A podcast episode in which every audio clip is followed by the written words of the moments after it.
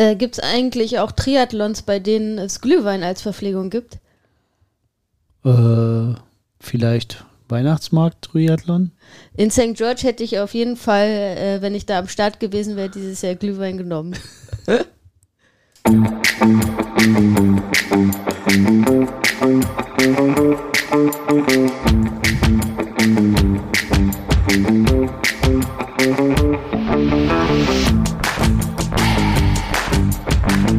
Tri for Two, dein Ausdauer-Podcast für Schwimmen, Radfahren und Laufen, präsentiert von den Ausdauercoaches.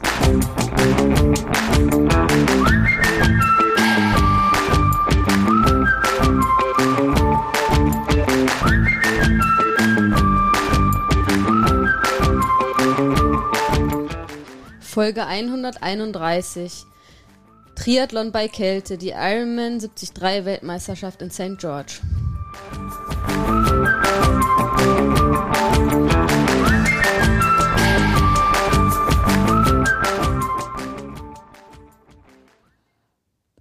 Mir ist schon kalt bei dem Gedanken, äh, bei welchen Ich- Temperaturen die Weltmeisterschaft Ich überlege gerade, wie ein Triathlon auf dem Weihnachtsmarkt aussehen könnte.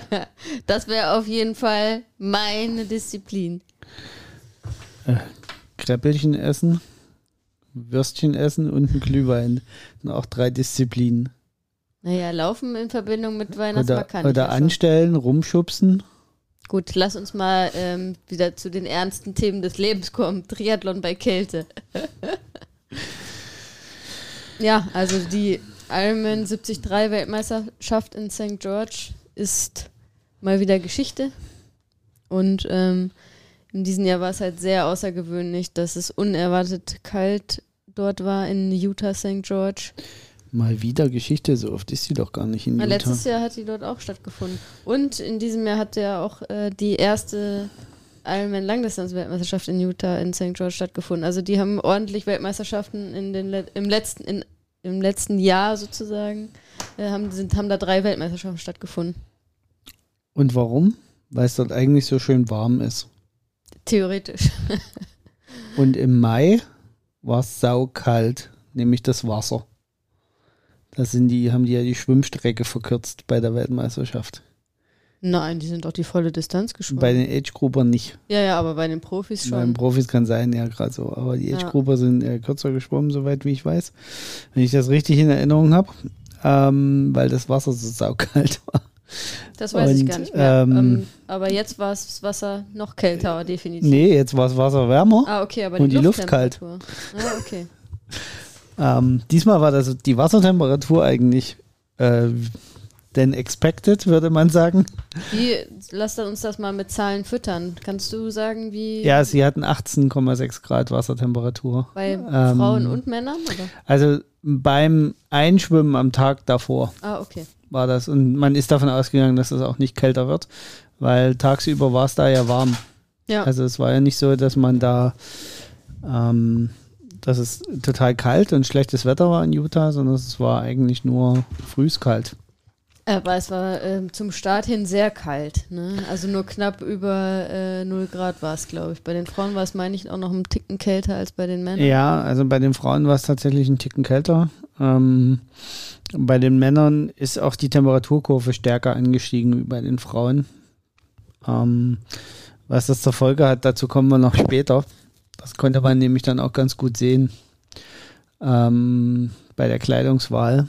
Da kommen wir aber später, denn wir wollen ja jetzt erstmal so ein bisschen das Thema generell Triathlon bei Kälte aufrollen und worauf man da so ein bisschen achten muss. Ja, also ich mache ja eigentlich den Sport, weil es da ja äh, theoretisch immer warm ist. Also ähm, Triathlon bei Kälte finde ich schon ziemlich eklig. Ähm, und ne, also kaltes Wasser ist das eine. Wenn die Lufttemperatur dann hoch ist, dann geht das, glaube ich. Aber ähm, kaltes Wasser und äh, eine niedrige Lufttemperatur, das ist schon Hardcore. Also das ist ja, ähm, ich glaube, das ist auch der erste wichtigste, äh, wichtige Unterscheidung, die man treffen muss. Äh, Triathlon bei Kälte ähm, unterscheiden in Triathlon bei kalter Luft und Triathlon bei kalter Wassertemperatur. Weil für kalte Wassertemperaturen gibt es tatsächlich äh, konkrete Regeln. Ja. Also sprich, ab wann Neo Verbot ist, äh, wann Neo erlaubt ist, wann Neo Pflicht ist, Ja. auch das kann es geben. Äh, Das ist ein bisschen gestaffelt nach Distanz und Altersklasse, äh, gelten da unterschiedliche Wassertemperaturen. Ähm, aber man kann so sagen, so roundabout ab 16 Grad besteht auf jeden Fall, also ab 16 Grad Wassertemperatur besteht auf jeden Fall äh, Neo-Pflicht. Mhm. Ähm, es gibt noch eine, eine, also unter 12 Grad wird in der Regel gar nicht geschwommen, unter 12 Grad Wassertemperatur. Und es gibt noch einen besonderen Passus in den ITU-Regeln, der eigentlich auch vorsieht, dass das Schwimmen bei Temperaturen unter 4 Grad Luft abgesagt werden kann, um die Athleten zu schützen, ähm, egal wie warm das Wasser ist. Okay, aber da bei Ironman gelten ja nicht die ITU. Ja, also Ironman dieser Passus, na, Regeln. dieser Passus ist ja auch eine Kann-Bestimmung. Ja, Also dieser Passus ist keine Pflichtbestimmung und ich glaube, man hat in Utah das nicht gemacht, weil es sehr schnell warm wurde. Ähm, und äh, deswegen hat man sich von, hat man den Gedanken, glaube ich, verworfen. Ja, ich weiß auch nicht, ähm, warum, was jetzt die Gründe waren. Optimal, also, ne, also es wird irgendwelche Gründe gegeben haben, ob Übertragungsgründe oder sonst was, aber man hätte ja auch ein bisschen später starten können. Die sind ja relativ früh gestartet, ne? Ähm, also unsere Zeit 15.30 Uhr sind sie gestartet. Ja, das war 7.30 Uhr Ortszeit, Ja, ähm, was dazu geführt hat, dass es noch zusätzlich kühl war. Ja. Und äh, dunkel auch noch. Also ich habe äh, da im Interview gehört, die Taylor Nipp, äh, die gesagt hat, dass äh, sie beim Start standen und Lucy wohl sehr schlau gewesen wäre, weil Lucy da eine der, ähm, der Organisatoren dann nochmal gefragt hätte, wie viele Bojen es eigentlich geben würde, weil die standen wohl da, die konnten nicht die Bojen sehen und dann wurde ihr gesagt, keine Ahnung, fünf gelbe, sechs orangene und äh, drei grüne oder so. Und äh, dann hätte, hätte man sozusagen durchzählen können, damit man auch die Strecke richtig erwischt. Ja. Also so dunkel war es wohl. Also du kennst das ja selber, wir sind ja in Nizza Ja. auch in die Dunkelheit raus. Also bei uns war es dann Gott sei Dank schon hell, als wir dran waren.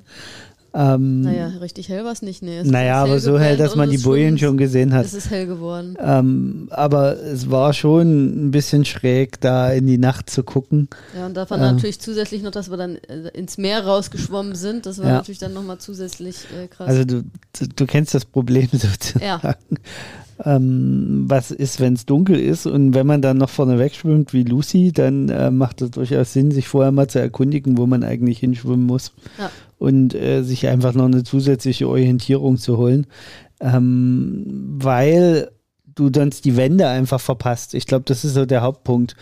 Ja, es geht gar nicht darum, dass sie jetzt die Orientierung gebraucht hatte, von Boje zu Boje, um die zu zählen, sondern die brauchte das halt, damit sie weiß, wann sie das Ende, da sie den Schwimmkurs vorher nicht gesehen hat, weil es dunkel war, brauchte sie, glaube ich, einfach diese Boje, die Anzahl der Bojen, damit sie weiß, wann sie um die Ecke schwimmen muss. ja, Weil der Schwimmkurs ist ja wie so ein L in Utah gewesen.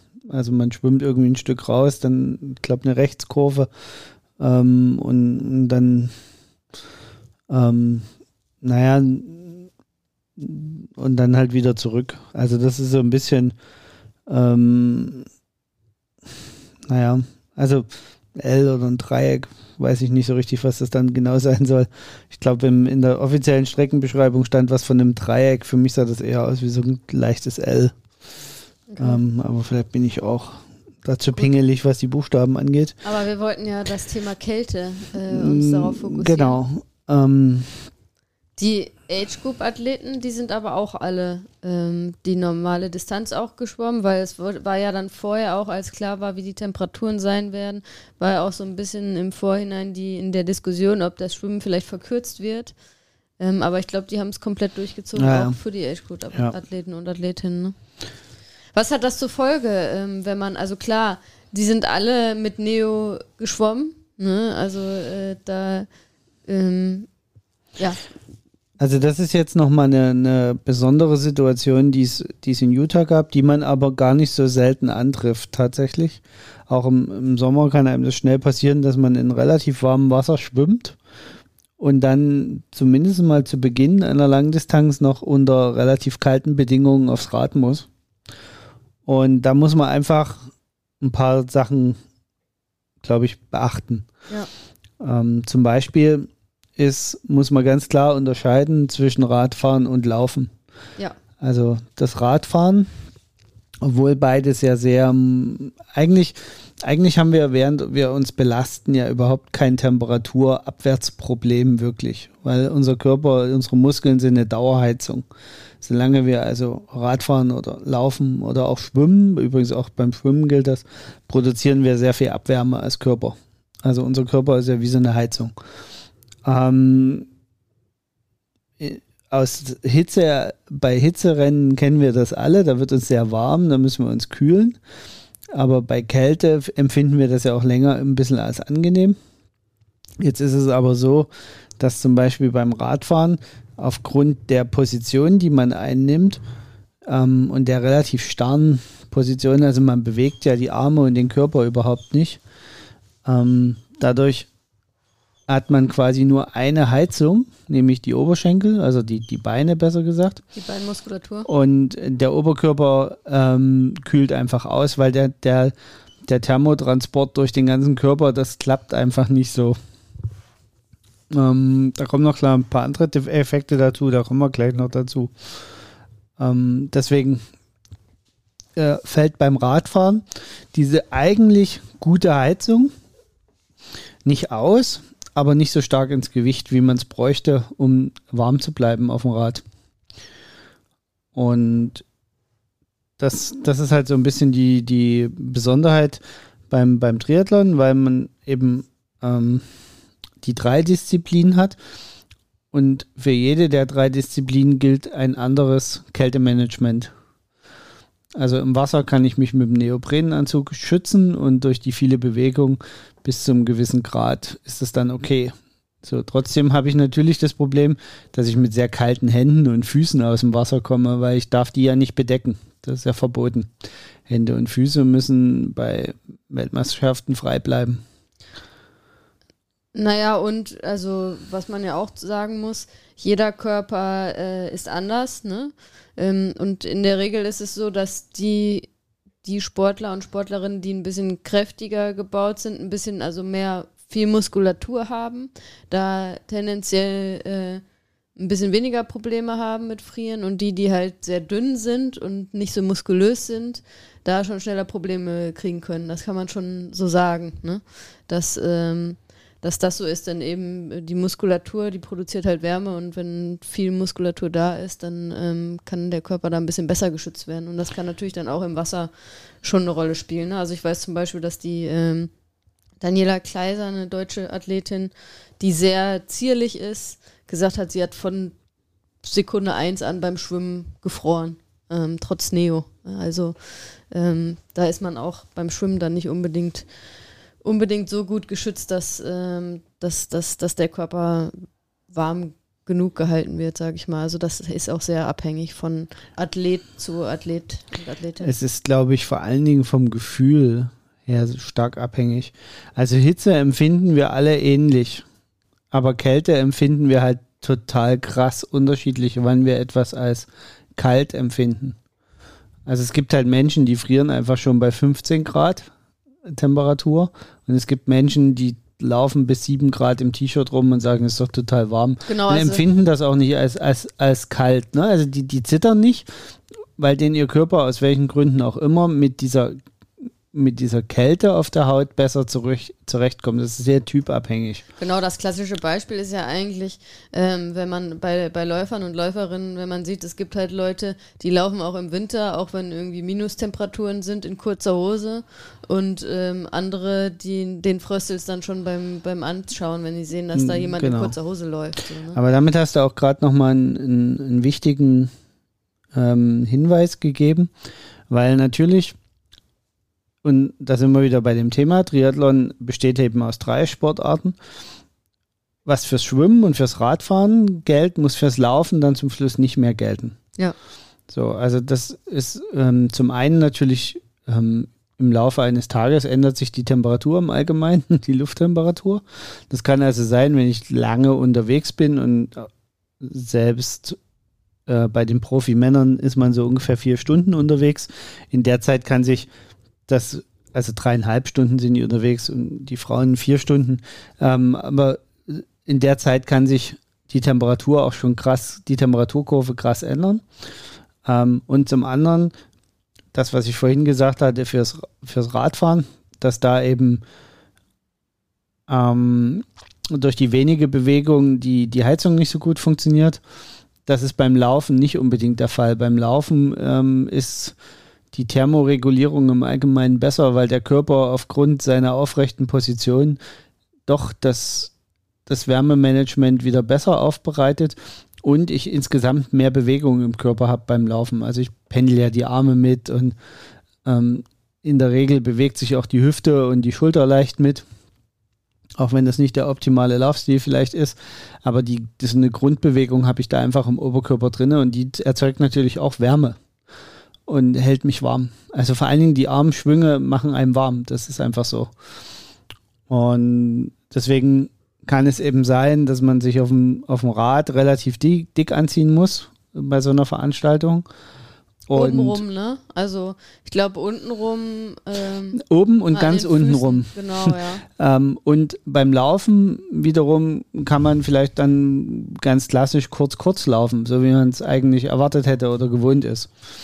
Und das ist auch nochmal ein Punkt, den du gerade genannt hast oder den wir gerade schon angesprochen haben, mit dem, wo muss ich mich eigentlich erwärmen? Ähm, also natürlich, der Oberkörper muss warm bleiben. Und das zweite sind tatsächlich die Extremitäten, also sprich Hände und Füße. Mhm. Und die Gelenke eigentlich auch so ein bisschen, also Handgelenk und vor allen Dingen das Fußgelenk. Weil wenn das Fußgelenk zu stark auskühlt und, und der Fuß vielleicht noch mit, dann habe ich das Problem, wenn ich vom Radfahren aufs Laufen wechsle, dass meine Bänder und, und äh, das Gelenk selber sehr kalt sind und das kann sich dann sehr steif anfühlen und dann bin ich einfach verletzungsanfälliger am Anfang. Das gibt sich zwar nach ein paar Metern, weil durch Dauerbewegung wird es warm, aber für die ersten vielleicht eins, zwei Kilometer kann das ein Problem sein, dass ich mich einfach kalt fühle und äh, nicht, nicht wohlfühle. Und genau, das ist so ähm, das, worauf man achten muss. Das heißt, beim Triathlon muss man eben diese Besonderheit beachten, dass drei Disziplinen sind und man muss sich für jede Disziplin sozusagen separat überlegen, wie ich das Kältemanagement organisieren muss. Ja. Zum einen, wie verändert sich das Wetter, zum anderen aber auch, wie ich es schon gesagt hatte, auf dem Rad ähm, habe ich ein anderes Kälteempfinden oder ein anderes Kältethema wie ähm, beim Laufen. Also das Radfahren ist wahrscheinlich das, wo man sich am meisten Gedanken machen muss ähm, wenn es äh, kühl ist. Weil einfach, klar, beim Schwimmen, dann ist ja in der Regel, wenn es kalt ist, ist Neo, äh, Neopren erlaubt. Und damit kann man einiges abfangen. Viel mehr kann man ja beim Schwimmen dann auch nicht machen. Ähm, aber beim Radfahren kommt man halt nass aufs Rad. Das ist ja auch so ein Punkt. Ne? Genau, also das ist, das ist auch nochmal ein, ein ganz wichtiger Punkt, dass diese, also zum einen nass und zum anderen ähm, habe ich beim Radfahren einfach eine höhere Geschwindigkeit, mit der ich mich bewege. Das heißt, ich habe eine höhere Luftströmung über ja. den Körper. Und dann gibt es den sogenannten Windchill-Effekt. Normalerweise baut sich über unserer Haut so ein ganz leichter Thermofilm auf.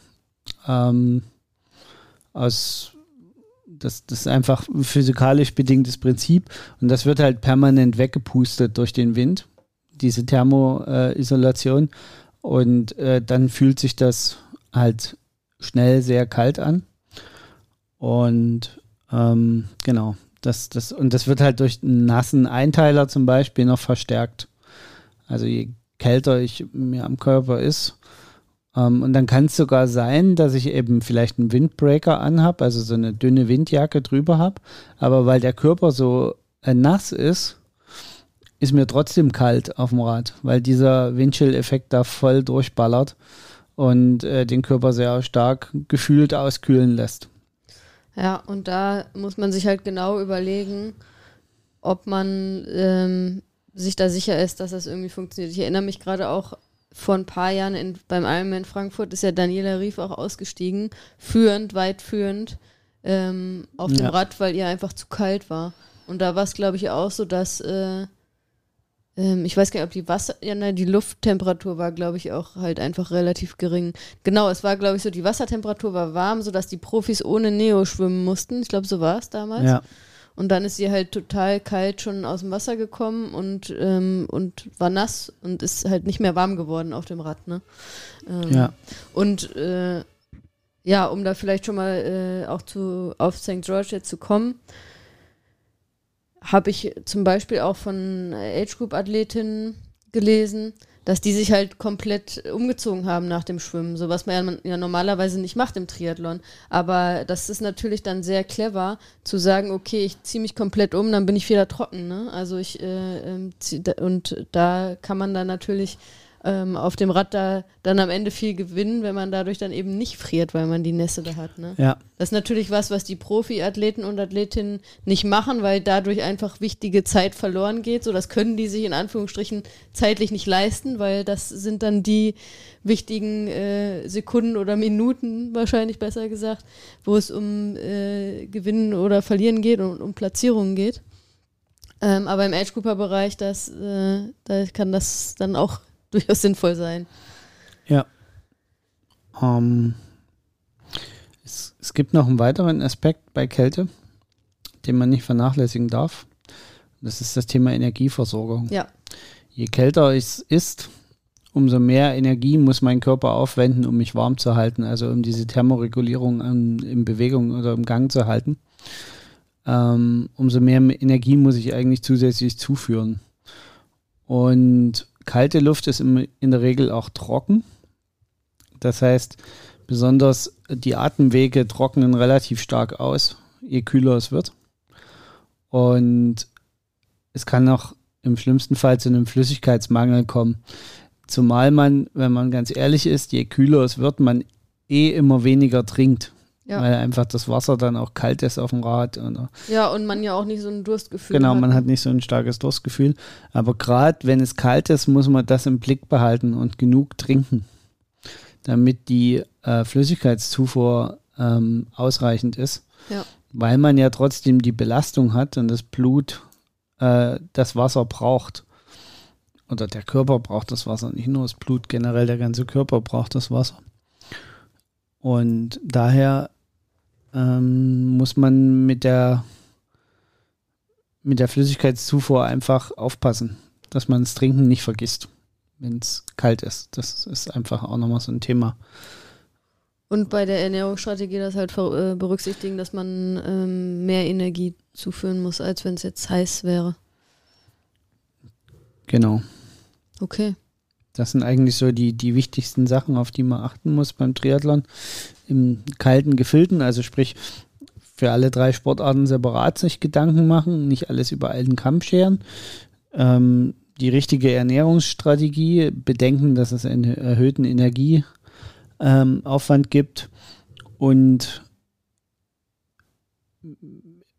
bei der Auswahl der Kleidung oder der, der Strategie, wenn man so eine ist wirklich gut überlegen, die 10 Sekunden oder 30 Sekunden, die ich verliere, wenn ich die Klamotten anziehe, sind es die wirklich wert, die zu verlieren oder macht es nicht mehr Sinn, ähm, ein Jäckchen mehr anzuziehen und dafür dann halt nicht zu zittern auf dem Rad ähm, und einen guten Lauf am Ende haben zu können, weil man eben, wie gesagt, bedenken muss, da gehört ja noch eine dritte Disziplin hinten dran und es nützt überhaupt nichts, wenn ich auf dem Rad zu viel Energie verschenken muss, um mich warm zu halten, dann, was mir am Ende beim Laufen vielleicht zum Schluss rausfehlt. Das ist, glaube ich, so das Wichtigste, was man zum Thema Triathlon bei Kälte sagen sollte und sagen Okay. kann. Ich würde sagen, bevor wir jetzt nochmal konkret auf die Ironman 73 WM in St. George eingehen, machen wir erstmal Werbung, oder? Ja, Diese Folge wird dir präsentiert von den Ausdauercoaches. Die Ausdauercoaches helfen dir, deine Leistungsfähigkeit zu optimieren. Mit dem Ausdauercoaches Trainingskonzept, kurz Active, stellen sie sicher, dass du bei deiner Zielstellung ambitioniert, aber trotzdem realistisch bleibst. Den Ausdauercoaches ist es wichtig, dass du deinen Sport langfristig und möglichst verletzungsfrei betreiben kannst. Vom 5-Kilometer-Lauf oder Volkstriathlon bis zum Ultramarathon oder Ironman. Die Ausdauercoaches helfen dir dabei, dich ideal auf deinen Wettkampf vorzubereiten. Dabei strukturieren sie dein Training so, dass es optimal in deinen Alltag passt. Für mehr Infos geh auf ihre Webseite www.ausdauer-coaches.de. Okay, kommen wir zur 73 WM. Ähm, ein bisschen zu den Ergebnissen und vielleicht können wir auch noch das ein oder andere Beispiel liefern, wie denn die Athleten und Athletinnen, also die Profi-Athleten und Athletinnen mit der Kälte umgegangen sind am Ende. Ähm, fangen wir an mit den Frauen, oder? Die waren die ersten, die ähm, ihr Rennen bestritten haben am Freitag. Die haben ja, das ist ja bei der 73 WM auch schon in den letzten Jahren so gewesen, dass die Frauen ihr eigenes Rennen haben, so wie es ja jetzt auch zum ersten Mal bei der Langdistanz auf Hawaii der Fall war. Ähm, und ja, also ich muss sagen, da war schon sehr deutlich, was ich auch ganz spannend fand, dass die Frauen ähm, auf jeden Fall mehr Maßnahmen getroffen haben, was das Kältemanagement angeht, als die Männer. Wo man vielleicht auch äh, spekulieren kann, weil ja grundsätzlich es auch so ist, dass äh, Frauen da ein bisschen mehr Probleme haben mit der Kälteregulierung, hängt ja auch vom Körperbau zusammen und eben mit der Muskelzusammensetzung als Männer, dass, ähm, dass das möglicherweise der Grund war, warum ähm, warum die Frauen sich mehr angezogen haben, um es mal ganz äh, einfach formuliert zu sagen. Also bei den Männern war es tatsächlich wettertechnisch auch nicht ganz so krass. Es war ein Ticken wärmer. Es war ein Ticken wärmer. Und ähm, du hast ja die ganzen Vor- und Nach-Interviews äh, angehört und angeguckt. Ja. Ähm, ich hatte auch das Gefühl, bei den Frauen in den Interviews spielte das Thema Wetter eine viel größere Rolle wie bei den Männern. Ja, das stimmt. Also bei den Frauen, die sind ja auch dann teilweise von sich aus, teilweise aber auch gezielt gefragt gewesen, konkret darauf eingegangen, warum sie sich dies oder das angezogen haben, was sie gemacht haben. Äh, vielleicht können wir generell einfach mal so den Überblick geben. Also ähm, es waren einige Frauen dabei, die tatsächlich ähm, mit Erbenlingen oder Langarmtrikot gefahren sind, Ja. die, die eigentlich alle unter den Top Ten, die ich gesehen habe, hatten Handschuhe an. Ja, ich, es Und- gab auch welche, die so mit Gummihandschuhen gefahren sind. Also mit Ja, die keine, keine Neo, ne? Neoprenhandschuhe dabei hatten, offenbar. Äh, fürs, fürs Radfahren oder keine, keine anderen Handschuhe hatten und sich da einfach, da einfach improvisiert hatten. Die Siegerin Taylor Nipp zum Beispiel, ähm, du hattest ja vorhin schon gesagt, dass, also ich hatte ja gesagt, obenrum ist es wichtig, sich warm zu halten, aber eben auch unten an den Füßen. Und Taylor Nipp, die hat sich halt nach dem Schwimmen äh, die Socken angezogen und hat auch sehr lange Socken, ähm, die sie normalerweise ja erst nach dem Radfahren zum Laufen anziehen würde. Ne? Ähm, das fand ich noch sehr spannend. Ähm, und ja, was hat man noch alles gesehen? Also viele mit Westen irgendwie. Ja. Ähm, also eigentlich fast alle bei den Frauen. Ähm, Und fast alle mit diesen gezogen. kurzen Überschuhkappen. Ja, genau, das auch noch, ja. Mm, Die hat man auch bei den Männern tatsächlich viel gesehen. Mhm. Und bei den Männern hatten fast alle aus den Top Ten Handschuhe an. Mhm. aber ansonsten so gut wie nichts weiter.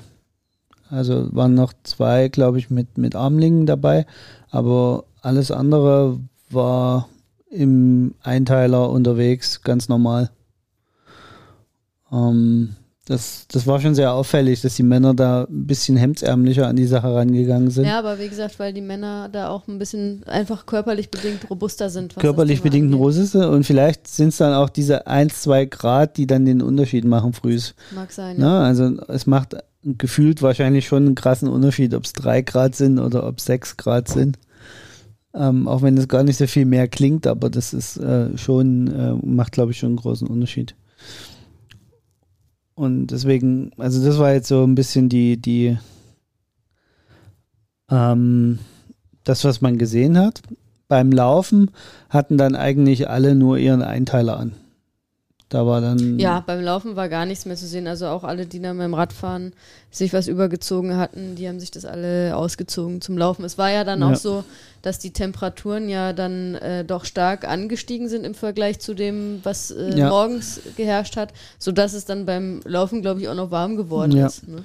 Eine Besonderheit war bei Lucy, oder? War es Lucy, die ihre Badekappe? Genau, ach so, stimmt. Das war sehr spannend. Die hat beim Radfahren ihre Badekappe anbehalten. Das fand ich auch sehr spannend. Das äh, ha- hatten auch äh, die Kommentatoren nicht gesehen, als sie dann in T2 reinkam und ihren Helm absetzte, sagte die oh, äh, Lucy hat ihre Badekappe beim, ähm, beim Radfahren angelassen. Auch durchaus clever. Ja. Das äh, fand ich sehr spannend. Also auch eine, ähm, ja, ich glaube, keine dumme Strategie. Ja, wenn, wenn, wenn man das Gefühl hat, dass man im Kopf was braucht, also gerade der Kopf und, und ähm, beim Radfahren, dann ist es wieder das Thema Helm und luftdurchlässig. Meistens sind unsere Helme nun mal eher auf Luftdurchlässigkeit und Kühlung optimiert. Ähm, dann muss man sich halt überlegen, entweder klebt man die Lüftungsschlitze alles zu, damit es warm wird unter den Helm, oder man setzt sich halt eine Mütze auf. Oder in dem Falle lässt die Badekappe halt auf. Das ist sicherlich nicht die dümmste Idee, die man machen kann. Ähm, aber gehen wir doch die, die äh, Sachen mal durch, oder? Von Der, äh, gehen wir mal den sportlichen Verlauf Genau. ein bisschen durch, oder? Ähm, ja, also das Frauenrennen war relativ schnell, zumindest was äh, Platz 1 angeht, äh, in Anführungsstrichen langweilig. Also das ist ja stark dominiert worden von Taylor Nipp, der US-Amerikanerin, die auch schon beim Schwimmen mit Lucy zusammen aus dem Wasser gekommen ist. Also Lucy Charles Barkley ist ja immer die, die eigentlich als erste aus dem Wasser kommt, kann man so sagen, auf der Mittel- und Langdistanz. Ähm, Taylor Nipp ist in ihrem Windschatten geschwommen und ist mit Lucy aus dem Rad äh, vom, äh, aus dem Wasser gekommen. ähm, und hat sich dann relativ schnell beim Radfahren abgesetzt und konnte dann ihren, ihren Vorsprung auch beim Radfahren peu à peu ähm, steigern. Am Ende ist sie, wenn ich hier auch auf die einzelnen Zeiten gucke, der, der äh, Athletin mit Abstand die beste Radzeit gefahren. Wenn man sich anguckt bei den Top Ten, ähm, war Ja, sie, ist glaube ich, sechs Minuten- Minuten ja, schneller als die zweitbeste Zeit. das ist ne? schon, Also das ist schon eine eigene Liga, ja, äh, über 90 Kilometer. Und ja, und diese sechs Minuten Vorsprung hat sie dann am Ende auch äh, souverän beim Laufen ähm, ins Ziel gebracht. Ich glaube, sie hat es dann im Endeffekt mit ähm, ungefähr fünf Minuten Vorsprung ähm, hat sie das Rennen gewonnen, wobei sie auch noch beim Laufen einen Dixie-Stop gemacht hat. Also ähm, das heißt, wenn sie den nicht gemacht hätte, wäre es wahrscheinlich ungefähr bei diesem Vorsprung, den sie beim Radfahren rausgefahren hat, ähm, geblieben. Und ja, Taylor Nipp also ähm, am Ende die neue ähm, Ironman 73 Weltmeisterin ist ja auch noch eine sehr junge Athletin, die ist 24, die Amerikanerin, letztes Jahr auch schon Dritte geworden ähm, bei der 73 WM. Also das ist überhaupt gar keine Überraschung, dass sie gewonnen hat, war auch eine der, eine der Top-Favoritinnen. Die ist letztes Jahr ja auch noch sehr hemdsärmlich unterwegs gewesen. Ich weiß, letztes Jahr beim Collins Cup mit, äh, mit Rennrad gefahren, wo die anderen alle mit, ähm, mit der Zeitmaschine gefahren sind, ist sie, glaube ich, mit dem Rennrad die schnellste Radzeit gefahren bei den Frauen. Und auch bei der, äh, bei der WM letztes Jahr war sie mit einem Rennrad unterwegs. Und hatte jetzt aber auch, fand ich ganz spannend, im Interview gesagt, ja, dass sie wohl letztes Jahr bei der WM auf den Abfahrts, Abfahrten und äh, da sind ja einige steile Abfahrten dabei auf der Radstrecke in St. George, ähm, unwahrscheinlich viel Zeit wohl verloren hat ähm, auf dem Rad, weil sie eben im Rennrad unterwegs war im Vergleich zu den anderen, die, ähm, die im Triathlonrad unterwegs waren. Ähm, ja, aber dieses Jahr ähm, hat sie das Ding souverän gewonnen. Ganz spannend finde ich auch im Vergleich zum letzten Jahr, weil ich weiß nicht, ob du das noch in Erinnerung hast, aber letztes Jahr hat ja Lucy Charles Barclay gewonnen und hat ja auch ähm, mit einer herausragenden Leistung gewonnen, was glaube ich relativ einzigartig war letztes Jahr, dass sie äh, alle drei Disziplinen auch die schnellste Zeit erzielt hat. Also Lucy hat letztes Jahr gewonnen und war schnellste Schwimmerin, schnellste Radfahrerin und schnellste Läuferin. Ähm, und ganz interessant fand ich, dass ähm, Taylor Nipp halt in diesem Jahr dieselbe, dieselbe Radzeit gefahren ist, also ungefähr identisch wie Lucy letztes Jahr. Ähm, aber ja, also ob es jetzt an den Bedingungen lag, ähm, in diesem Jahr konnte keine andere Athletin auch nur ansatzweise. sie ist offenbar sehr gut damit zurechtgekommen. Auch die, die Strecke ist ein bisschen anders gewesen wie letztes Jahr. Äh, Die hat sich leicht geändert aufgrund irgendwie von Baustellen. Oder, also da hat man ein bisschen was verändern müssen. Also es ist nicht ganz vergleichbar. Ähm, aber ähm, es ist eine anspruchsvolle Strecke, St. George, ne? Die, Ja, die, glaub, also die gut 1000 73-Strecke, Höhenmeter genau. ne, beim Radfahren. Das zählt schon zu die äh, bergigen Strecken auf 90 Kilometer. Ja, also, und ich glaube, es sind auch teilweise so sehr steile Anstiege, also sowohl steil hoch als auch steil runter. Ähm, also so ein bisschen vergleichbar, glaube ich. Nicht, nicht ganz so winkelig, aber so ähnlich, äh, also sehr, sehr, was, äh, eher ähm, hoch und runter geht, aber nicht, nicht ganz so winkelig, glaube ich, wie Kraichgau. nee, aber überhaupt nicht winkelig. Also ich glaube, da so sehr geradeaus. Ähm, Ähm, aber so von der Anzahl der Höhenmeter ist es vergleichbar mit Kraichgau. Auch im Kraichgau hat man um roundabout knapp über 1000 Höhenmeter auf den 90 Kilometern. Ja. Was ja schon mal eine Ansage ist. Und auch die Laufstrecke in St. George war sehr anspruchsvoll. Sie ist zwar auch von den Höhenmetern her entschärft worden zum letzten Jahr. Ich Ja. glaube, letztes Jahr war, hatte die 400 Höhenmeter die Laufstrecke, was ja echt für einen Triathlon, für äh, die Halbmarathon-Distanz echt viel ist. Da sind sie auf, glaube ich, äh, ungefähr 200 Höhenmeter runtergegangen. Aber dafür haben sie noch so ein paar witzige Passagen eingebaut. Also unter anderem sind die über einen Golfplatz gelaufen. Und ähm, also so Cross-Country-Style, würde man in Amerika sagen. Ähm, wo es auch, ja, also habe ich auch die verschiedensten Athleten und Athletinnen danach gehört. Einerseits die, die gesagt haben, ja, das hat richtig Bock gemacht. Die schnellen Läufer, die da rüber geflogen sind. Ähm, und andererseits die, die da zu kämpfen hatten. So. Also das war schon ähm, super abwechslungsreich, was die Untergründe anging beim Laufen und eben auch durchaus äh, hügelig, wo es hoch und runter ging und dann eben noch äh, unterschiedliche Untergründe. Also da haben sie sich ganz schön was einfallen lassen. Also das war auf jeden Fall interessant zu sehen. Und für die Athleten und Athletinnen auf jeden Fall auch äh, ähm, sehr abwechslungsreich, glaube ich. Für einen Triathlon ähm, eher außergewöhnlich, finde ich. Also keine leichte, definitiv keine leichte Laufstrecke. Ja, also das sah auch ziemlich gut aus, wie sie dem Golfkurs abgebogen sind. Ja, Es haben ja auch einige im Interview dann gesagt, dass, dass sie das gut oder schlecht fanden. ja, genau. Ähm, das Ja, und die Siegerin Taylor Nipp ist halt sehr, äh, wie gesagt, herausragende Radzeit im Vergleich zu den anderen und dann auch eine sehr gute Laufzeit oder sehr Ja, solide, wenn man die vergleicht mit den genau. anderen Top Ten ähm, Platzierten. Und dadurch, ja, souveräner Sieg, also auf dem Rad auf jeden Fall das Ganze rausgefahren und beim Schwimmen natürlich vorne, wie gesagt, hinter Lucy mit dabei. Da sind ja dann auch die meisten, ähm, die da nicht mithalten können. Ähm, also unter den Top Ten ist sie immer noch die viertschnellste Laufzeit gelaufen. Das ist also eine total gute Zeit, ne? Da waren nur die, die, äh, die Emma Paulett Emma, Emma Pallant Brown, ähm, war viel die schneller und, und, äh, äh, Tamara äh, Jewett, genau. die aber auch da, also dafür bekannt ist, eine wahnsinnig starke Läuferin zu sein, dafür aber eben schon im Schwimmen und beim Radfahren ähm, im Verhältnis dann sehr viel Zeit Ah, ich sehe gerade, ich habe hier eine übersehen. Also fünf schnellste Zeit war es unter den Top Ten tatsächlich nur. Ja, genau. Die Also Jackie solide Herring einfach, ne? und die, äh, die Anna Reichmann aus Deutschland, die ist auch noch zehn Sekunden schneller gelaufen. Genau. Und ähm, spannend war es aber, was die Plätze 2, 3 und 4 und 5 anging. Da ähm, war es so in der Konstellation, dass vom Rad eine Dreiergruppe ähm, zusammen auf die Laufstrecke gegangen ist mit Paula Findlay, äh, Lucy Charles Barkley und Flora Duffy, die amtierende Olympiasiegerin. Ähm, und die sich da richtig gebettelt haben zu dritt. Und ähm, dann genau sich das irgendwann sortiert hat. Äh, Paula Findlay konnte sich dann irgendwann absetzen und hat dann den zweiten Platz gemacht, auch mit einer, ähm, ja auch für ihre Verhältnisse starken Laufzeit. Sie ist eigentlich dafür bekannt, dass sie eine sehr starke Radfahrerin ist, ähm, aber konnte da auch eine sehr gute äh, Bike-and-Run-Performance äh, geben. Und ähm, dann wurde es nochmal spannend, weil die Emma Pallant Brown, die ähm, Engländerin, ja, von hinten herangestürmt kam beim Laufen und wirklich noch Lucy Charles Barkley kurz vorm Ziel abfangen konnte und da sich noch den dritten Podiumsplatz sichern konnte. Bei Emma Pallant Brown, wo wir beim Thema Kältemanagement waren, fand ich ganz spannend.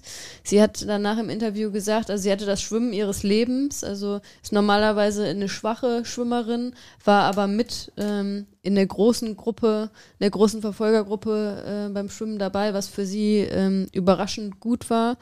Und sie hat aber tatsächlich dann beim Radfahren gefroren wohl. Ist also und entsprechend äh, sehr viel Zeit verloren beim Radfahren und ist aber dann beim Laufen wieder warm geworden und hat dann da äh, die zweitschnellste Laufzeit äh, hingelegt und da dann wirklich noch von hinten ähm, das Feld aufgeräumt und ist dann noch Dritte geworden.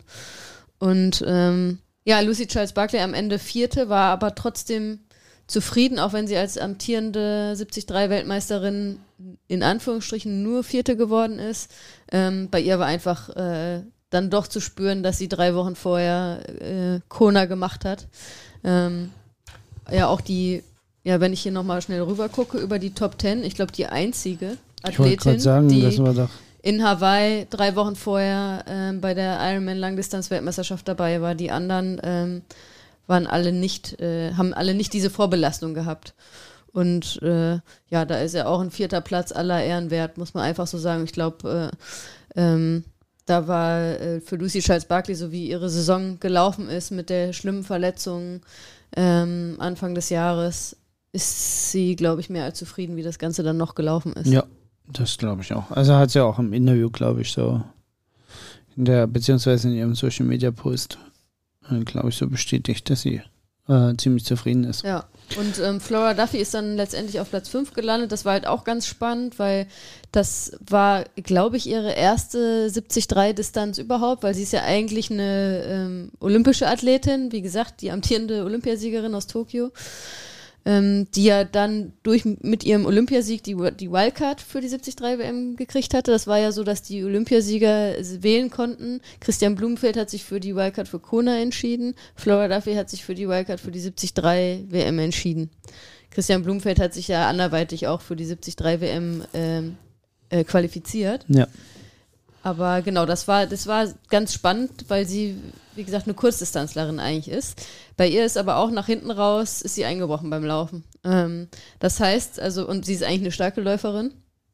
Das heißt, so dieses, äh, ja, Mitteldistanzmanagement ähm, beim 73-Debüt hat noch nicht so perfekt für sie funktioniert. Ne? Das zeigt auch, auch wenn man Olympiasiegerin ist, ähm, zumindest bei den Frauen äh, muss das nicht immer optimal laufen. Aber da war dann, glaube ich, für sie auch ein fünfter Platz ja auch noch ein sehr gutes Ergebnis. Ja, wobei ich, äh, das ist vielleicht auch nochmal ein Thema, was wir in einer separaten Folge aufarbeiten könnten.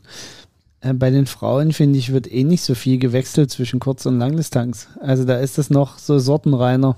Naja, aber gerade, also es wird mehr. Also wir haben das Beispiel mit der Siegerin Taylor Nipp, ist auch eine Kurzdistanzathletin, die jetzt auch wieder auf die Kurzdistanz geht und äh, auch klar gesagt hat, ihre Ziele äh, für die Zukunft sind Paris 24 und LA 28, die Olympischen Spiele.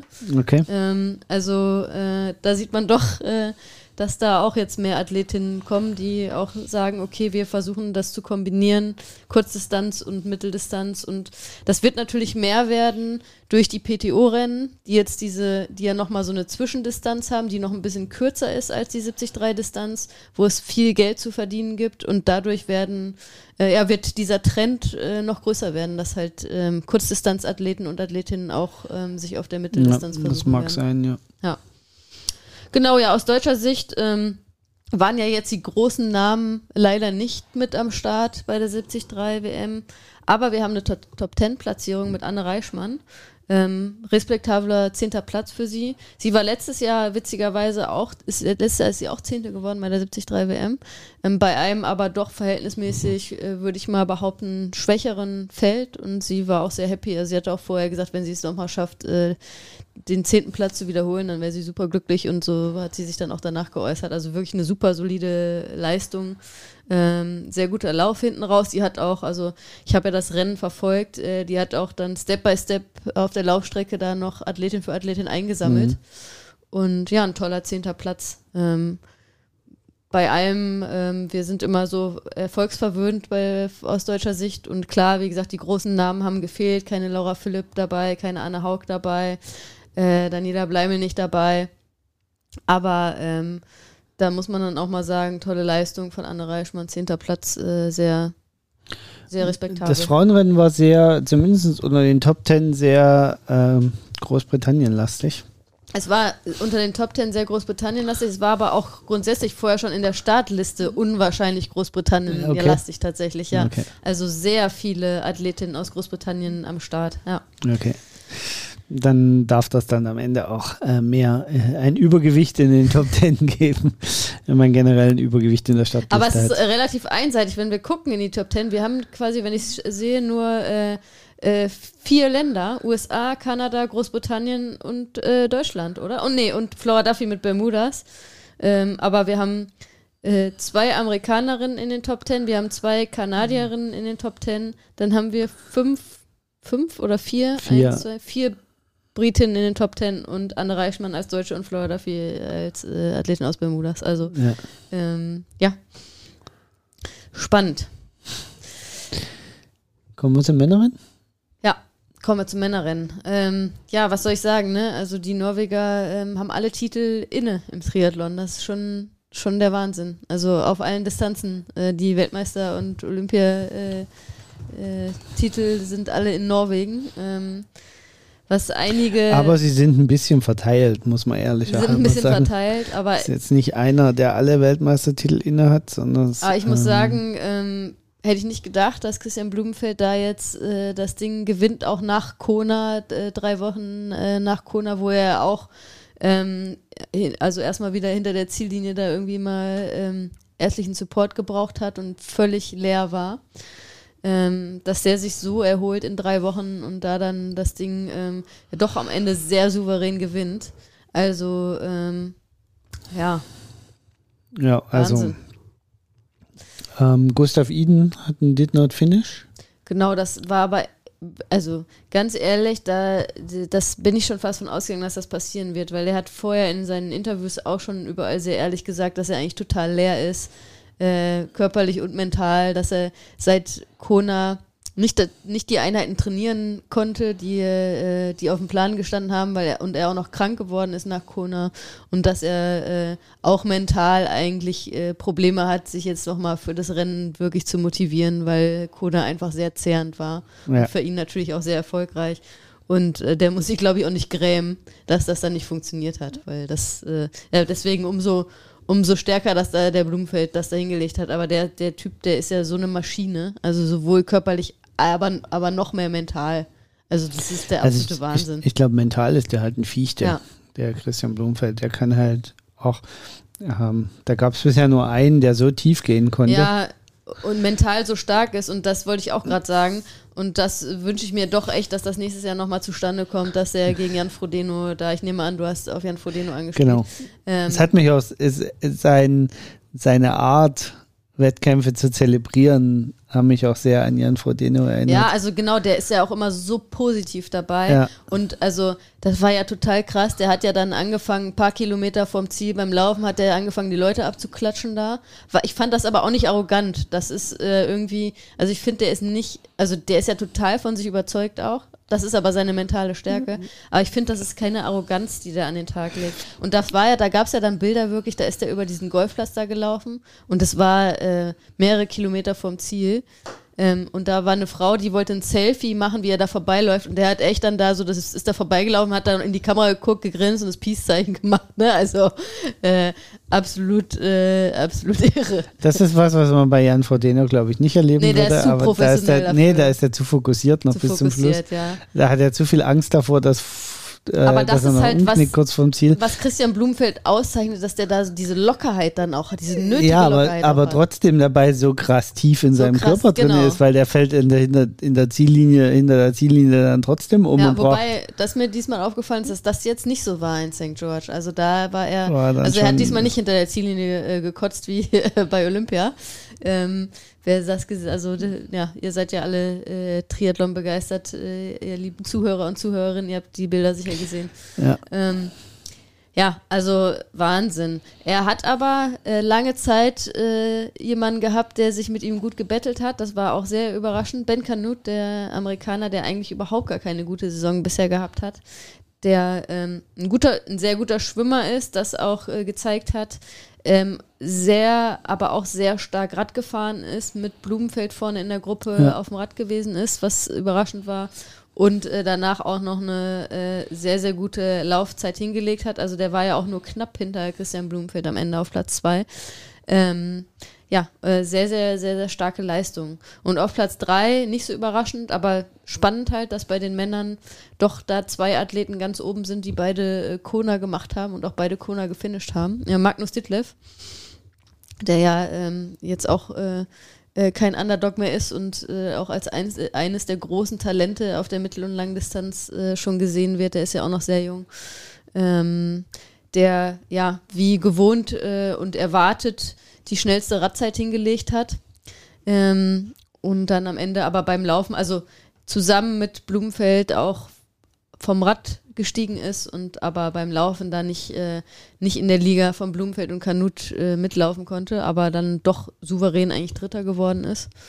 Ähm, bei dem war ganz spannend, der hat vergessen, in der Wechselzone 1 seinen Helm aufzusetzen und musste dann, also ist losgelaufen mit dem Rad und wollte auf die Radstrecke und hat dann irgendwie gemerkt, oh scheiße, ich habe vergessen, meinen Helm aufzusetzen. Dann musste der nochmal zurücklaufen und hat sich den Helm angezogen. Aber dann hätte er doch disqualifiziert werden müssen. Ja, oder eine Strafe hätte er zumindest kriegen müssen. Genau, er hat keine Strafe gekriegt. weil, weil wenn du das Rad anfasst, ohne dass der Helm ja. aufgesetzt ist und du den und er muss geschlossen sein, der Helm. Ja. Genau. Wirst du eigentlich disqualifiziert. Und das äh, war ehrlich gesagt auch ein bisschen prekär, dass er da, dass da ihm das durchgegangen worden ist. Ähm, weil es gab nämlich noch einen prominenten Fall, der eine 5-Minuten-Strafe auf dem Rad gekriegt hat und dadurch ähm, ja das Rennen für ihn vorbei war. Das war nämlich der Amerikaner Sam Long, der ja auch einer der Top-Favoriten war, der ja auch auf Kona bewusst verzichtet hatte dieses Jahr, weil mhm. er gesagt hat, er setzt alles auf die 73 WM und ähm, ja, das ist heiß diskutiert worden in der Triathlon-Szene. Ähm, die Strafe, die er gekriegt hatte, da sind, sind sich wohl alle einig, dass das äh, zu Unrecht war. Und zwar war die Situation so, dass er, es war halt die große Gruppe, die er überholt hat. Und dann ist aber Jackson Laundry ähm, ausgeschert. Also er hat den erst überholt und der ist dann kurz danach aber wieder ausgeschert und hat Sam Long überholt, sodass sie zu dritt waren. Also Sam Long war am Überholen und der Jackson Laundry ist dann nochmal rübergegangen und hat ihn über, überholt. Und dann hat er quasi die Strafe dafür gekriegt, dass Jackson Laundry ihn überholt hat und er da, was weiß ich, den Abstand nicht gehalten hat oder so. Alle haben gesagt, das war, das ging gar nicht, weil das würde dann bedeuten, dass jemand einfach äh, jemand anderen ähm, eine Zeitstrafe aufbrummen kann, einem Konkurrenten, wenn man will, weil man zieht einfach nochmal rüber und äh, setzt sich dann, also, weil der hat ja gerade selbst jemanden überholt, so, ne? Und ähm, das äh, ja, ist von vielen auch als äh, skandalös äh, bezeichnet worden. Und auch der Jackson Laundry selber, also dann gab es auch böse Stimmen sozusagen aus der Triathlon-Welt, die gesagt haben, ja, der hat das mit Absicht gemacht und der hat aber dann auch ein Statement abgegeben und gesagt, ey, äh, habe ich nie, niemals mit Absicht gemacht und äh, man kann auch eigentlich nicht eine Strafe kriegen, weil jemand anders was macht, sondern nur man selber und natürlich, ähm, wer logisch denkt. Sam Long ist ein sehr starker Radfahrer. Äh, Jackson Lonely hätte auch davon profitiert, wenn er mit dem da noch weiter auf der Strecke hätte sein können, ähm, weil das war relativ früh auch auf der Radstrecke. Ähm, genau, also das war ähm, total äh, schwierige Situation. Auch ich habe das gesehen, wie gesagt, das äh, eine Strafe, die er nicht hätte kriegen dürfen. Ja, da sind wir wieder bei dem Thema. Also das hatten wir ja auf Hawaii auch schon. Da gab es ja auch reichlich Strafen, ähm, wo dann alle, wo, wo natürlich auch Ironman hinterher noch ein Statement abgegeben ja. hat.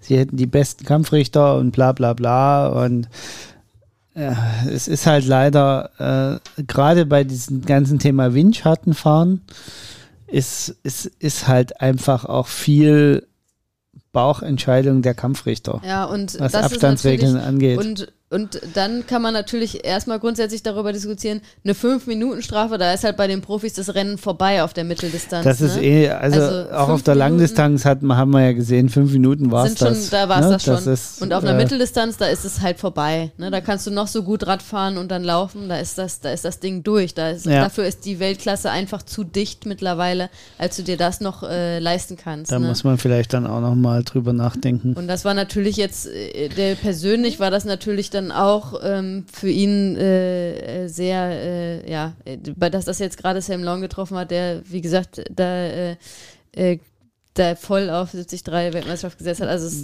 tut mir ja, schon, wie gesagt, schon leid, auf, also das auf der einen Seite, die andere Seite mit Magnus Detlef muss man mal im Nachgang nachlesen, was, was das offizielle Statement der Kampfrichter dazu ist, warum sie ihn da nicht disqualifiziert ja. haben, weil ich würde jetzt felsenfest behaupten, äh, vielleicht gilt das auch nur für die Kurzdistanz. Äh, vielleicht gilt das auf der Langdistanz gar nicht, dass das dort erst gilt, wenn du über diese Strichlinie äh, mit deinem Fahrrad rausrennst. Ähm, Kann gut sein, ne? Aber also auf der Kurzdistanz ist es so, fasst du das Fahrrad an. Eine Strafe hätte er kriegen müssen. Fasst du das ja, Fahrrad an und der Helm ist nicht geschlossen. Das ist ja beim Zurücklaufen genau das Gleiche. Ne? Also du darfst den Helm erst öffnen, wenn du dein Fahrrad abgestellt hast.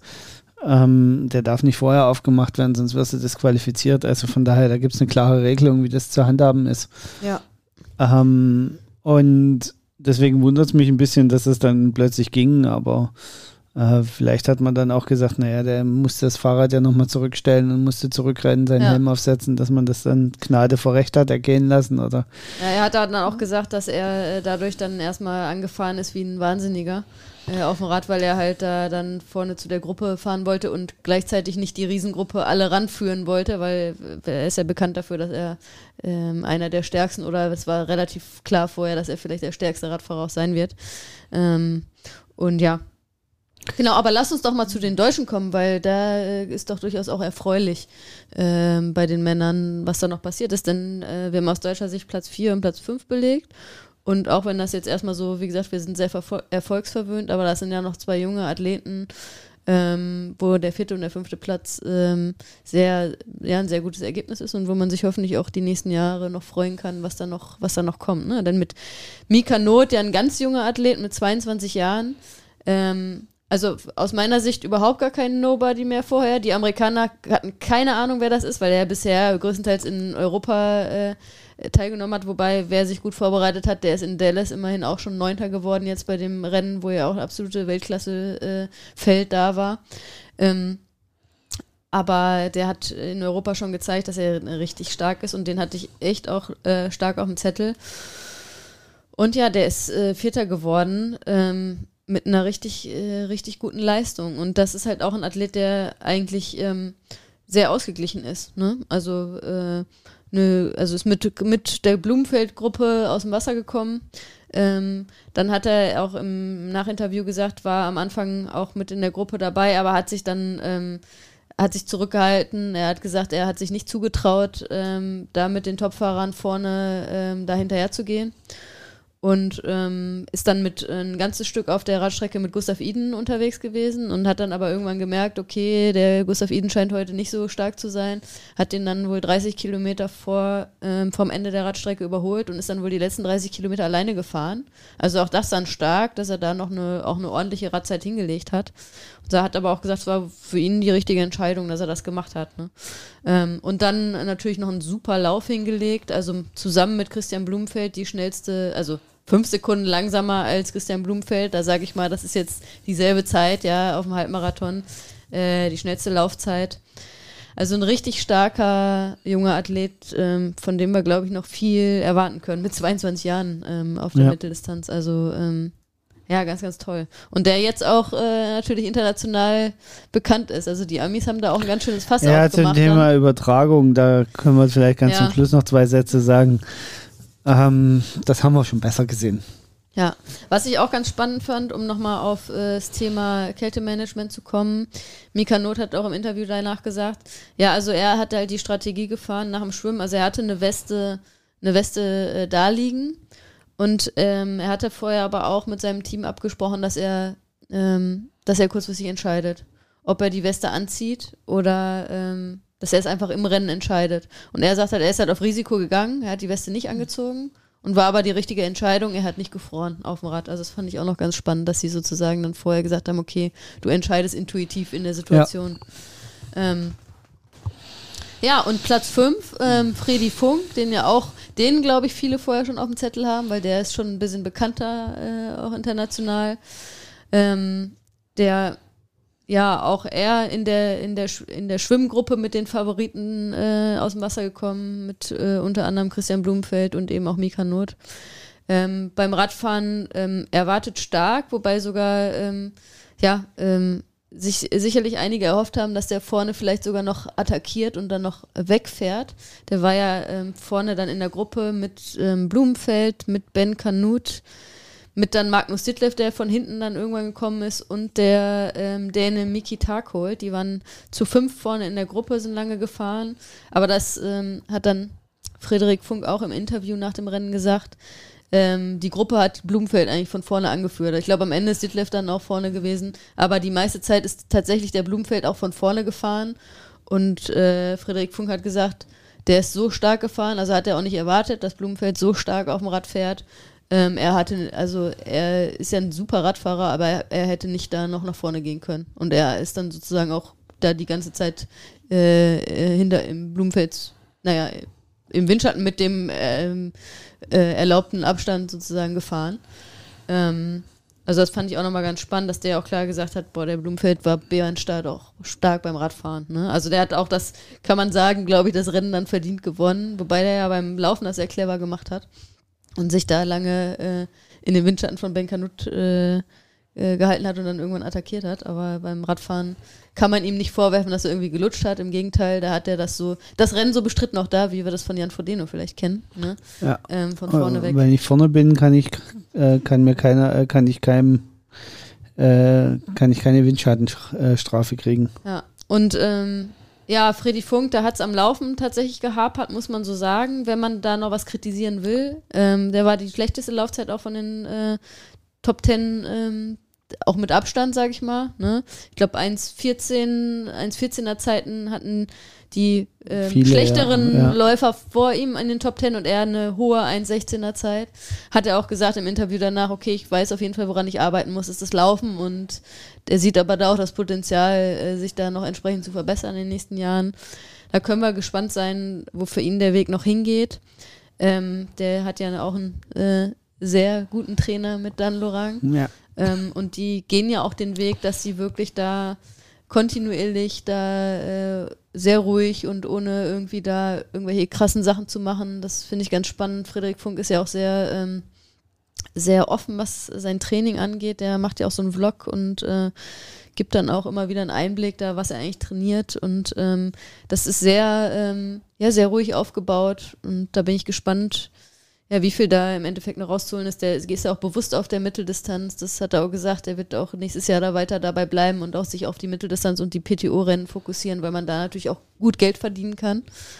Ähm, und irgendwann will er auf die Langdistanz, aber der lässt sich Zeit. So. Also der geht sozusagen eher den klassischen Weg, wenn man sagen kann, wobei der klassische Weg wäre wahrscheinlich, dass er noch auf der Kurzdistanz wäre. Ähm, aber ähm, ja, trotzdem fünfter Platz am Ende, war auch mit zufrieden. Also er sagte wohl, sein Ziel war Top 5 und klar hat er damit geliebäugelt, ähm, auch aufs Podium zu kommen oder vielleicht sogar um den Sieg ähm, mitzuspielen. Aber am Ende ähm, sagt er eine solide Leistung und äh, fünfter Platz ist er erstmal mit zufrieden. Und äh, die vier Athleten fand ich auch noch sehr, sehr cool eigentlich. Er sagte, ja, die vier Athleten, die vor ihm waren, die waren halt einfach besser so und äh, von daher ähm, bei ihm war noch, eigentlich noch ganz cool, dass er am Ende dann nochmal, das hat er auch gesagt, die erste Laufrunde war katastrophal. Also er hat wohl auch große Rückenprobleme gehabt und seine Beine waren sehr fest. Und auf der zweiten Runde wurde es dann ein bisschen besser. Und er hat ja 500 Meter vom Ziel den Dänen Miki Takol dann nochmal zurück überholt sozusagen, der ihn vorher auf der Laufstrecke irgendwann überholt Ah, okay. hatte. Dass er dann noch Platz 5 sichern konnte, das war dann natürlich nochmal so ein positives Erlebnis dann am Ende. Ähm, Genau. Ja, und ansonsten ähm, haben wir auch hier nicht so viele, ähm, nicht so viele Nationen, wenn wir uns das angucken. Ne? Also wir haben hier äh, naja, aber bei den Dänen, Männern ist schon ein bisschen mehr gemixt. wir haben zwei Dänen, wir haben zwei Deutsche. Ähm, Zwei Amis, nee, ein Ami. nee, doch, stimmt. Ein Ami, ein Kanadier, da könnte man äh, sagen, dass das Ein Australier und ein Franzosen, also da können wir schon Und sagen. vorne den Norweger mit Christian genau, also ja, äh, da stimmt, können wir ist schon sagen, das ist bunt gemixt. Ja, ja. Ähm, also ausgeglichener, könnte man jetzt sagen, ja. was die Nationen angeht. Ähm, ansonsten, ja, pf, äh, überragende Weltzeiten waren nicht zu erwarten. Das hat das Wetter nicht hergegeben. Ja, und eben auch, dass te Die teilweise Strecke die natürlich Top-Favoriten auch, auch, ja, na- drei und- Wochen nach Kona äh, genau, am und, Start und waren. Ne? äh, die Strecke hat es auch nicht hergegeben, muss man auch sagen. Die Strecke gibt es einfach nicht her. Ähm, und du wirst halt einfach langsamer, wenn du über den Golfplatz laufen musst. Das ist Ja. einfach ein Fakt, wie wenn du auf Asphalt lang brettern kannst. Ähm, ansonsten äh, war es eigentlich, glaube ich, eine gelungene Weltmeisterschaft. Ironman muss ich nochmal die Frage gefallen lassen, ob das drei Wochen nach der normalen Weltmeisterschaft, also nach der Langdistanz-Weltmeisterschaft, ob das so sinnvoll Sonst ist, was sie es da ja tun. immer umgekehrt gewesen, ne? dass es drei Wochen vorher war, glaube ich. Ähm, das, das ist irgendwie so ein bisschen, ich weiß nicht, ob das jetzt so ein Dauerzustand ist oder ob das alles noch Corona geschuldet ist, dieses Chaos. Aber Fakt ist, man hat gemerkt, dass es doch ein bisschen leidet, das Feld darunter, weil die Top, Top-Leute, wie du es schon gesagt hast, ähm, halt entweder oder machen müssen. Jetzt könnte man sagen, naja, die Norweger haben ja bewiesen, dass es geht. Ähm, mh, ja, wenn man so ein Ausnahmetalent ist wie Christian Blumenfeld, mag es vielleicht wieder funktionieren. Ähm, Ja, bei Gustav Iden hat es nicht funktioniert, Eben. ne? Dann muss Also, man auch so sagen. Weil gesagt, und der war ja jetzt auch kein schlechter. Blumenfeld und Ditlev auf 1 und 3 sind halt zwei, die Ähm, Kona gemacht haben. Ja. Aber ähm, das sind auch, wenn ich hier gerade gucke, glaube ich, die einzigen, na, Clément Mignon ist, glaube ich, auch. Also die Mehrheit der Top Ten, ähm, auch bei den Männern, war nicht auf Kona. Ja. So, das glaube ich. Ähm, wir haben das Ganze im Livestream bei outside.tv.com genau. irgendwie geguckt, ein äh, ähm, Outdoor-Streaming-Sender. Aber es war aus die normale Ironman-Übertragung sozusagen über diesen Sender. Und ähm, wir haben es gerade schon angedeutet. Also ich glaube, äh, hart kritisieren muss man, dass immer nur vorne gezeigt wurde. Also bei den Männern war es ganz schlimm und dann aus deutscher Sicht auch- sehr nervig, dass wirklich die ganze Zeit nur die Top 3 gezeigt wurden und erst so zwei, drei Kilometer vom, äh, vom Ende dann auf einmal, oh ja, oh guck mal, da ist ein Deutscher und wer ist das Ja, also auch bei den Also- beiden Studiokommentatoren, die da kommentiert haben, die hatten halt gefühlt auch überhaupt keinen Plan, was im Rennen gerade passiert. Ja, Die, äh, es war ja Renny als Field Reporter ja unterwegs Carfrey, ja. und äh, das, das war ja dann schon, wenn die aufgeschaltet wurde, die hatte dann schon den Überblick und hat gesagt, hier der rennt schnell und da und müsst ihr mal sieht, gucken. Der und sieht da, gut aus und der sieht nicht genau, aus. Und also die hat das dann schon wieder ein bisschen rausgerissen, aber die beiden, die da die Hauptkommentatoren waren, pff, Und das sind die etablierten Auf der anderen Seite muss man sagen, ne? Also, ähm, man konnte es weltweit umsonst live gucken. Dafür musste man viel Werbung ertragen, so wie Ja. man das von Ironman Streams kennt. Aber das, sind, das ist halt bei den Amis so, wenn die was umsonst anbieten, also kostenlos anbieten, wird man mit Werbung zugeballert, ob man nur will oder nicht. Das ist die Kehrseite der Medaille. Ähm, ich, ich kann damit leben, ich habe damit kein Problem mit der vielen Werbung.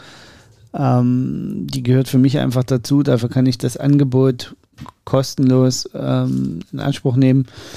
Aber ich fand die Kommentatoren und Kommentatorinnen, äh, zumindest die, die äh, im Studio saßen, schlecht vorbereitet. Also sowohl bei den Männern als auch bei den ja, Frauen. also das war auf jeden Fall auch auf der Langdistanz deutlich, deutlich besser. Ja. Und es waren, ich äh, lass mich jetzt nicht lügen, ich bin mir nicht sicher, aber ich glaube, es waren dieselben Personen. Also es ist nicht so, dass man, dass man jetzt grundsätzlich da irgendwie ein Fachwissen absprechen kann, aber sie waren definitiv nicht so gut vorbereitet wie, Ja. ähm, wie bei der Langdistanz. also sie hatten das Feld nicht so gut im Blick Ja. und war Und sind, wie gesagt, auch nicht auf, also über Platz 1, 2 und 3 hinaus nicht auf die Athleten und Athletinnen eingegangen, was ich ein bisschen schade finde. Klar Ja. muss man jetzt nicht über Platz 50 da vielleicht sprechen, so, aber äh, was so in den Top 10 abgeht, da kann man schon mal zwischendurch zumindest mal irgendwie ein Wort drüber Naja, verlieren. beziehungsweise kann man generell ein Wort darüber verlieren, wenn da einer äh, herausragende Zeiten läuft von Ja. hinten raus, ne? Klar, was bei ähm, Mika Not im Deutschen der Fall war und da haben die wirklich erst zwei oder drei Kilometer vom Ziel überhaupt den Namen erwähnt und dann mussten sie auch, glaube ich, selber erstmal gucken, okay, wer ist das eigentlich? Und das fand ich dann auch schon, das ist einfach schwach. So, weil, wie gesagt, aus, also da, da siehst du dann wieder, dass die Amis auch, da, also das ist, finde ich immer sehr auffällig. Die Amis haben halt dann eine amerikanische Brille auf und wenn da irgendwelche Europäer sind, die bisher in den USA nicht groß aufgetreten sind, dann haben die keinen Plan. Wobei, wie gesagt, auch das nicht als Entschuldigung gilt, weil der ist in Dallas Neunter geworden und da war es ein absolutes Topfeld. Also spätestens seit Dallas sollten sie ihn zumindest mal irgendwie auf dem Zettel haben. Gut. Und damit auch genug der Schelte. Ja, Ähm, wie Ja, gesagt, äh, trotzdem auf der anderen Seite muss man einfach sagen, ähm, ich weiß jetzt nicht, ob es die PTO ist oder die ähm, der Abgang von Ironman äh, von der Wanda Group zur, zur Adventure Group äh, oder was auch immer das äh, bewegende Element ist. Die Ironman-Übertragungen sind qualitativ, finde ich, in den letzten Jahren um einiges besser geworden. ja, definitiv. Ja. Also vor allen Dingen, was Bildqualität angeht, Tonqualität angeht, der Bericht von der Strecke, das finde ich ist mittlerweile durchaus, hat eine gewisse Professionalität, die dem Event auch würdig ist. Klar können wir jetzt aus unserem Sesselpupser Dasein hier wunderbar kritisieren, dass sie schlecht vorbereitet waren oder sonst irgendwas. Wir waren aber auch nicht vor Ort, haben die Gegebenheiten, Gegebenheiten und vor Ort nicht gekannt. es äh, es Und wie gesagt, und, ja, wir äh, konnten es kostenlos gucken. Ja. Und das ist ja nicht selbstverständlich. Das hatten wir ja bei unserer Nachbetrachtung ähm, von äh, Hawaii schon gesagt. Dank Geoblogging und ähnlichen Spirenzien ähm, ist es auch nicht selbstverständlich, dass man es sich angucken kann. Und ähm, ich glaube, da da ist generell die Triathlon-Szene bei dem Thema Self, wie heißt das korrekt? Ich weiß gar nicht, Selbstvermarktung auf Deutsch, ähm, auf einem guten Weg. Ähm, da entstehen, glaube ich, ganz coole Formate, ähm, die auch ganz ansehnlich sind. Also ich muss noch sagen, vielleicht abschließend, ähm, mir hat dieses Jahr jetzt wieder gezeigt, dass Hawaii doch was Besonderes ist, weil ich muss sagen, die Hawaii-Übertragung, ähm, da hat es bei mir als Zuschauerin noch doch anders gekribbelt als jetzt bei der 73 WM. Also dieses Jahr mit der Rückkehr von Hawaii nach drei Jahren Corona-Pause hat irgendwie gezeigt, doch Hawaii ist einfach was Besonderes und da kann kein anderes Rennen äh, drankommen. Als jetzt Zuschauer für, das, für die Profirennen. Also so erging es mir. Ich weiß nicht, wie es Ja, also da ist aber wieder so ein bisschen das Dilemma, das, das habe ich bei den, bei den Überflügen in, in, also wenn, wenn sie irgendwie von der Drohne aus gefilmt hatten in Utah, das ist halt irgendwie, die Amis haben eine eigenartige Art, Events zu organisieren. Also eigentlich ist das in Hawaii auch so. Ähm, das, da ist ja der Highway nur halb gesperrt und da werden einfach ein paar Hütchen auf die Straße gestellt.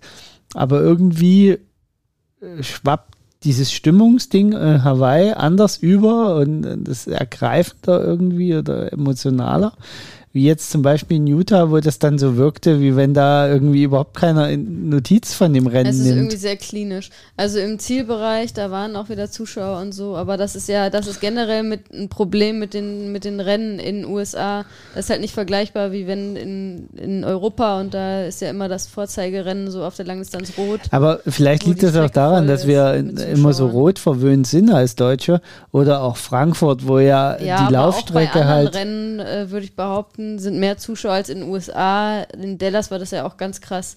Da war ja kein Mensch. So, ja. die Leute sind da gelaufen und da ist vielleicht mal ein Fußgänger, der da zufällig vorbeigeht, so wo du denkst, hm, okay, also und eigentlich, also so ein bisschen komisch, weil die Amis ja eigentlich sehr sportbegeistert sind, aber irgendwie diesen, diesen Triathlon-Sport, äh, den haben die noch nicht, haben die irgendwie noch nicht wahrgenommen. Nächstes Wochenende findet ja auch der New York Marathon statt. Da sind wir selbst gelaufen vor fünf Jahren. Da war ja auch Wahnsinn, was da äh, abgeht an der Strecke an Zuschauern.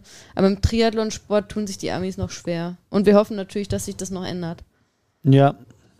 Auf der anderen Seite muss man sagen, ähm, Triathlon ist und bleibt elitär und ich, ich glaube auch, dass es eine Randsportart bleibt, weil es einfach ähm, es, es, äh, es, gehört zu viel dazu, um Triathlon zu machen. Also deswegen denke ich, dass das.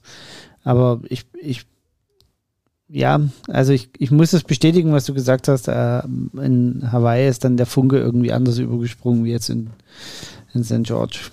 Und trotzdem eine tolle Veranstaltung. Ne? Also per se ist, ist erstmal nichts dagegen auszusetzen. Ja. Und ja, dann würde ich sagen, machen wir auch Schluss für heute. Ja.